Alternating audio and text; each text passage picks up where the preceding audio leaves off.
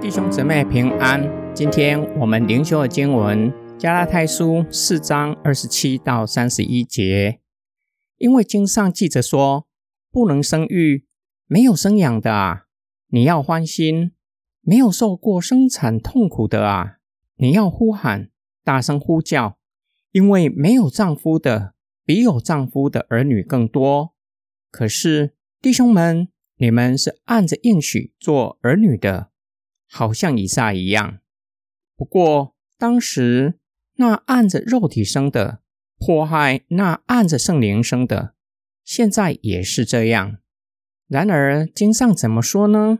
把卑女和她的儿子赶出去，因为卑女的儿子绝对不可以和自由的妇人的儿子一同承受产业。所以弟兄们，我们不是卑女的儿女，而是自由的妇人的儿女了。保罗使用下甲以及玛丽。对比沙拉、以撒，阐明律法与应许的差异。紧接着说明，唯有按着应许，才能够承受应许的产业。创世纪说到，沙拉原是不能生育的妇女，神却使她怀孕生子，生下以撒。以撒的哥哥以实玛利与以撒玩耍的时候，戏笑以撒，引发沙拉的不悦。要亚伯拉罕将夏甲和以实玛利赶出去。神启示亚伯拉罕，唯有以撒才是应许之子。至于以实玛利，上帝会看顾保护他，将来他的后裔也会成为一个国家。保罗使用犹太拉比惯常使用的解经法，以异喻的方式诠释创世纪，将来应许之子的后裔。要比按肉体生的更多，如同海边的沙、天上的星星，多到数不过来。那些坚守律法的犹太人，好比夏甲的儿子以实玛利，是按肉体生的，想要靠行为称义，却是不能够承受产业。相反的，信靠耶稣基督的基督徒，按应许生的，借着信被算为义。将来要承受天上的产业。过去按肉体生的以实玛利，嘲笑按圣灵生的应许之子以撒，如今也是如此。坚守律法的犹太人逼迫基督徒，保罗鼓励加拉太人不要受假教师的迷惑，不要害怕面对犹太人的逼迫。因为他们原是自由富人所生下的应许之子。将来要承受天上的产业，要活出与呼召相称的生活。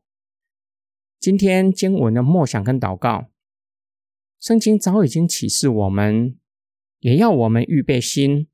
过去律法之子如何逼迫应许之子？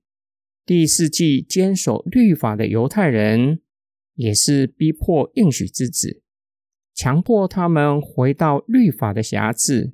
直到二十一世纪，广义的律法之子想要靠行为得救的人，照样耻笑、逼迫基督徒，或是利诱，或是用其他的方式迷惑基督徒，目的就是要我们放弃走信心的道路，依靠神，凭信心走成圣之路，不是一条易路。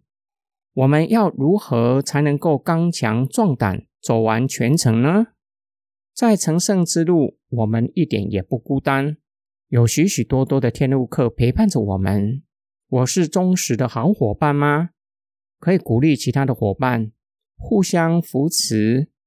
我们也有圣灵住在我们的里面，在我们的中间，保守我们，加添恩典和力量给我们，让我们可以走完全程，直到见主面。